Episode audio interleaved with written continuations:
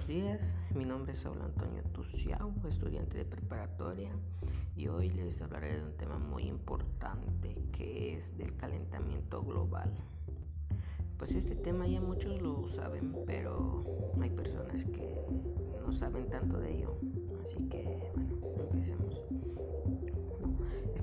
El calentamiento global es el aumento en el largo plazo de la temperatura media del sistema este, climático de la Tierra y este fenómeno es, este, es un aspecto primordial del cambio climático actual y, demostrado por la medición directa de la temperatura de, la temperatura y de varios efectos del calentamiento. Sí que en sí que es el calentamiento global. El calentamiento global y el cambio climático se refiere al aumento observado en más de un siglo de la temperatura del sistema climático de la Tierra y sus efectos. El calentamiento global consiste en el aumento de la temperatura de la Tierra, mismos que se reflejan en los océanos, en la atmósfera principalmente, causando, causado por la emisión de gases de efecto invernadero expedidos por la actividad humana.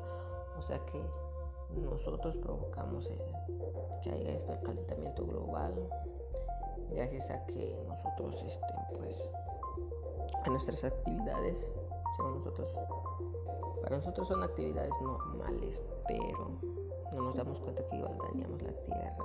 Ya al salir con el carro, que encenderlo, el todo, quemar este, basura, este, utilizar este productos de aerosol. Pues gracias a esto nosotros estamos haciéndole daño a la tierra que trae muchas consecuencias igual. Por ejemplo esta es la del derretimiento de los glaciares este, causa que causa que puede causar el aumento al nivel del mar. Este, muy que es muy considerado pues este esto puede causar inundamientos. Este, y pues igual este nos deja ya sin la principal reserva de agua dulce que tenemos en la tierra. El segundo es el cambio climático.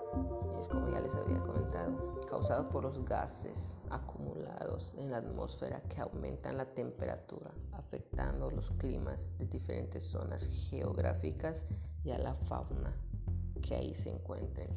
Pues que esto se debe a, la quema de basura, al uso excesivo del auto, por el dióxido de carbono que estos emiten. El tercero es el cambio en el ciclo hidrológico este, las repercusiones de este punto van desde el cambio del pH del agua, que eso provoca este, ya la lluvia ácida, los huracanes y pues las tormentas más intensas este, de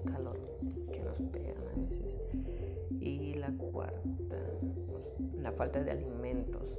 Eso no afectará a todos, pero sí, principalmente afectará a los países menos desarrollados que dependen ya totalmente de las actividades agrícolas y este